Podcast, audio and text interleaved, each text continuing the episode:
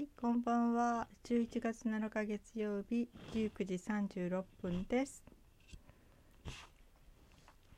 えっ、と今日はね、ちょっとコロナのことでクラスターについていろいろ調べてましたね。というのは、えー母がお世話になっているところなんですね。施設というかね。うん。えー私がすごく選びに選んだところで母もとっても気に入ってくれて職員の方たちが本当にいつも笑顔でねなんか行ったら心がほっとするような場所なんですよ。とってもなんかねやっぱりスタッフのみんなが笑顔で入居者の人と話してるっていうなんかねそれがとっても素敵だったんですね。うん、でえー、ともうそこに母はお世話になって10年経つのかな、うん、もうちょっと経つかもしれないですね。でそこでえっ、とコロナが、えー発生したということでねお電話来たんですよ。うん、そして、えーでその翌日にあのクラスターになって、えー今10人ぐらいの患者さんが出ていると。でお母様も陽性反応が出ましたという連絡でしたね。それが昨日のお昼に来たのかな。うん、びっくりしたんですけどね。うん、でその後いろいろ調べてみたらえーそういう老人の入居施設みたいなところは本当にクラスターの発生が多いということで、うん、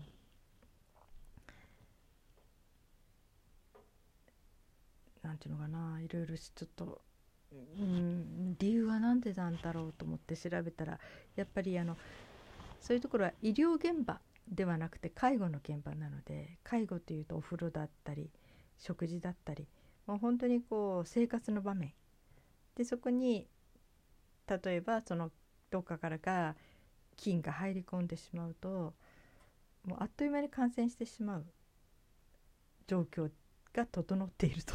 変な言い方だな、うん、状況にあると、うん、要するに食事中はマスクしてないしねそれからもう生活の現場だから部屋から出るなというのも多分すごく難しいことでしょうしトイレは外ですからね。うん。まあいろんな意味でとても難しい、うん、難しいというのかな。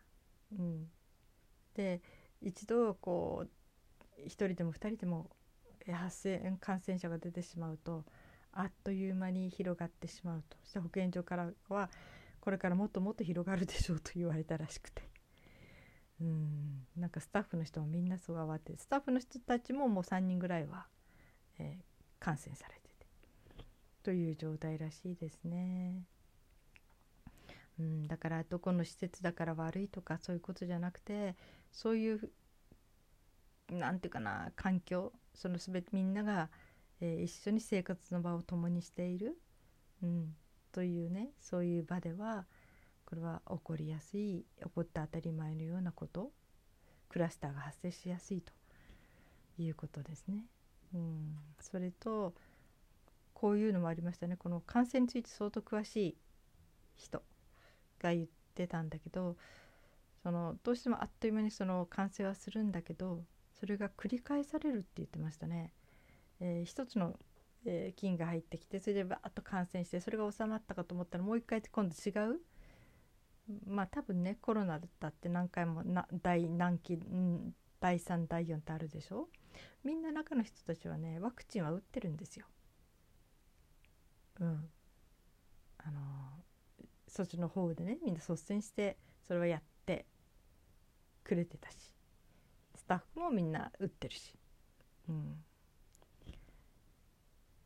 だけどなんていうのかな一回感染してそれがまあ一通り収まっても次の感染っていうかなんか新しいものが入った時にまたみんなでかかってしまう。なんかそういうことが繰り返されてしまううん状況が整って状況にあると。これはまあ老人施設だけじゃなくてまあいろんなね、え人たちが暮らしているようなそういう状況のところですよね。うん、集団で暮らしているというねそういう生活している場ということのまあみんなどれも同じなんだろうけどだからその菌自体に体をやられなくても何度もそういうことを繰り返し起こってくることでだんだんだんだん体力をなくしていく。老人の方もいるということで。まあ私の母は今回が初めてなんだけどね。うんそうなんだって。中で一人急病すごい悪化した人が運ばれてったらしいけどそれもやっと受け入れてもらって今医療現場ではなかなか緊急搬送しても受け入れ先がないみたいでねだからもし悪化しても本当に、えー、見てくれる病院がない状態なんですって言ってましたね。うんまあ、そういう状況にあるんですね。まあ、実際今は母の状態としてはなんか、まあ、ちょっとこうだらぐって体がだるいなんか眠たいわって言ってるらしいくらいで、まあ、食事やなんかもみんなのとこに出てきて食べてるみたいなんですけどね。うん、まあねどんなもんなんでしょうね。年が93歳だからねちょっと心配ですね。はい。うん。でもねこの病気だけは面会には行けないしね。うん。本当に何て言うのかな。うん、そうなっては欲しくないけれどもなんか歌を思い出しちゃうんです誰でしたっけ？あのね「さよならを言わないままで」っていう歌があったんですね。コロナで、えー、身内を亡くされた人たちに対する歌を歌った。たり有名な歌手女性歌手なんだけどね。その人の歌は私だいぶ前に歌ってましたね。うん。カラオケアプリでね。うん。本当に独特ですよね。コロナにかかった人を見送ると見とるという見とるってだって見とれないでしょ多分。そしてえー、ねえいろんなことが普通とは違いますよね。最後の最後までね。うん。まあでもねうちの娘が言うには今回の今回のっていうのか今オミクロン株でしたっけ？なんか第3第4今流行っているね。それは多くの人が感染するけど重症者はすごく少ないって。感染者数とか重症者の人数が出るけど本当にもういるかいないかぐらいの、えー、あれだって。娘は言ってましたね。だから心配ないんじゃないって、うん、言ってくれましたけどね。その救急搬送された人はもともと持病のある方でね、うん、だから仕方がないというかね、まあ、肺に持病があったみたいでね。だから「うん、おばあちゃん大丈夫じゃないの?」って、うん、元気な人だからね。と言われていますが。はい。ちょっとなんとなく不安な、うん、感じでおります。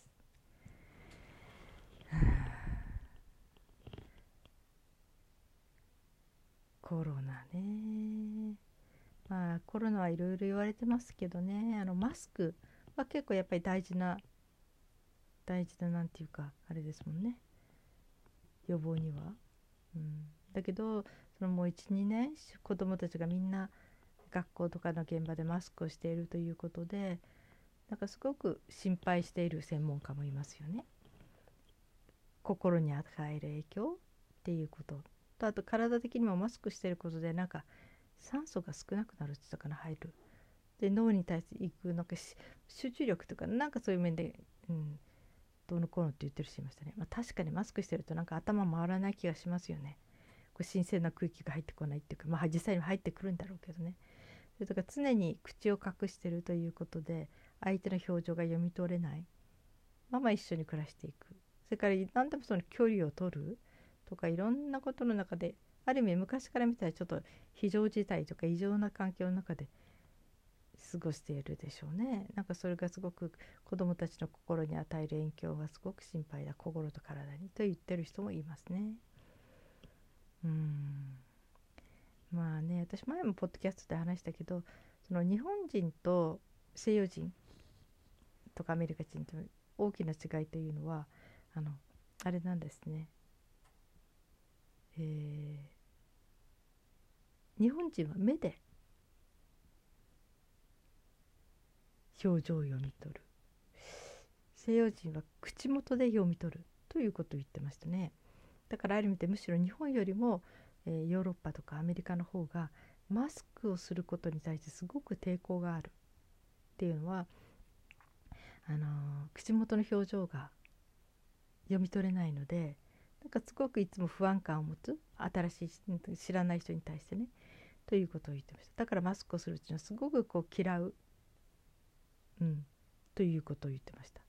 その点日本人はマスクは別に関係ないんだけど目目が見えないとすごく不安になる。だからサングラスをかけた人を信用する気になかなかなれない。っていうかちょっと怖いと思うっていうね、うん、確かにそうですよね。なんかサングラスしている初対面の人となんか話しづらいですもんね、うん、だからそういう文化によって、えー、随分違うらしい。だから文化的にはまだマスクの文化を受け入れやすいのは日本であるというね。口元隠しても大して。うん。あのあれだけど目を隠されるよりはまだずっとマシというふうにね思ってる人も多いらしいですね。うん、ただそうは言ってもねその口元を隠しちゃう目だけの表情で相手にと接するっていうのはまたこれも難しいことですよね。うん、なんかちょっとこれある人がいてあの詰所でね看護師さんが一斉にちょっとマスクしてた時があってその時に、えー、看護長さんが来て「あ今日はみんな美人だな」って冗談言ってたんですよ。っていうのはねなぜかねマスクして目だけになるとみんなほんと綺麗なんですよ。看護師さんたち女性。不思議ですよね。うん。だからね、うん、それは何なのかなって思うんだけどね。うん。口元を隠すということってねどんなことがあるんでしょうね。そうね。コロナになってからあれですよね。化粧品が売れなくて困った。特に、うん、あのルージュ口紅ね。だけどそのアイ目のワンポイントの、えー、化粧は割と売れていたと。ことは言ってましたね。うん。それからあとそうね。あとマスクでは結構かぶれやすい。だからマスクをすることでこう肌が湿疹が出たりとかかゆみが出たりとか常時してる人はねなんかそういうような大変な思いもしてる人たちもたくさんいるということも言っていますよね。なんかいろいろ入ってますよねそういうのね、うん、難しいですねこのマスクっていうね。うん。私と娘はほとんど家でいろんなことをやってるので、うん、マスクはほとんどしないというか外に出て室内に入る時コンビニとか銀行とかスーパーとかそういう時にだけマスクをして歩く時はマスクを外してますね。まあ、歩く時マスク外していいです外していいですよっていうのは国のなんか厚生省かなんか知らないけどもうそれからちゃんと正式にもうそういうあれが出たみたいでね、うん、私はそれ出る前からだって外で人と何メートルも離れて歩いてるのにいらないなと思ってたしあただね今日はね私ね珍しく歩きながらマスクしたんですよ。っていうのはね初めての経験なんですけど空気が外の冷たい空気が歯に当たって歯が痛かったんです。知覚過敏っていうんですけどよく冷たいものを飲んだ時歯が痛くなったりするでしょ？いやする人がいるんですよ。うん、知覚過敏それ敏感になってくるとね、うん、皆さんも経験あるかしらね。冷たいものを歯に染みてすっごい痛くなるっていうね。ことで、まあ、歯が悪いわけじゃなくてね、うん、感覚が過敏になりすぎちゃって。でもそれ冷たいお水とかならあったけどまさか冷たい空気で歯が痛くなるとは思ったこともなくって。だから今日えー、空気が歯に要するに歯に、うん、空気が歯に当たって痛む。その冷たさに。っていう経験を初めてして今日はその防寒のためにマスクしてると空気が冷たくないから、うん、今日だけは外を歩くのにマスクしてるのがもう本当に嬉しいというかありがたいというか、うん、本当に率先してマスクしたという日でしたね。はい、夕方ちょっと出かけたのでね、うん、まあそんなんでマスクの話をいろいろしました。まあ、マスクの生地もいろいろあってねかぶれる人にはどこどこのこれだと楽とかね、うん、私は今は使ってないけどよく前ね鼻づまりしてたって言ってた頃にあのマスクして寝てたんですよ。その時に竹布竹の布って書いて竹風で、えー、ローマ字でも、えーと、TAFU た竹風。TAKEFU かな。で検索したら出てくると思うんだけど竹をねあの、えー、溶かしてそれで布を作る。これはあの、えー、ガーゼから始まったらしいんですね。あのガーゼってね傷口に当たって乾くと痛いでしょ？ビリビリって感じで。あのうん剥がす時に。それでどんな傷でも優しく包んでくれるそういうガーゼができたらっていうんで開発されたみたいで。で医療現場では使われているというそういうガーゼなんだけどそのガーゼの布が始まりでねそこからその布を使っていろんなものを作って、うん、下着だったりマスクだったりうん、タオルだったりそういうのを売ってるところがあるんですね。まあ洋服も作ってるけどね、うん、それを私は知って何年か前から本当に触ってるだけで癒されるすごい素敵な布なんですよ。でそこのね、ま、だけふは苦しくない。でずっと触つけてても何ていうかな心地いいっていうそういうマスクですね。うん、だからねあれはとても気に入っていたので友人に 送ったことがあります、うん、なんかマスクしてると苦しいって言ってた友人にねなんか喜んでくれたんじゃなかったかな。うん。ああそうね。なんか17分経ちましたね。なんか大きな不安の海の中で泳いでる感じがします。人の運命ってね。うん。でもなんかうん。まあね私の友人も祈ってってくれてるし。うん。そうね。まあ神様が一番いいと。思われたようになっていくんでしょうと。祈るしかないですね。うん。うん。ね母の生命力を祈りたいですね。本当に。はい。今日はまだね新しい連絡がないので多分忙しくてねスタッフの方ももう大わらわなんだと思いますね。だから万が一の時が来るかそれかもうみんな、えー、全開しましたという連絡が来るかこのどっちかの時の連絡なんでしょうね次はね。ということでコロナ関連と自分の母の話をしました。はい、皆さんもお気をつけください。はい、えー、今日も生きていてくださってありがとうございます。それではまた明日。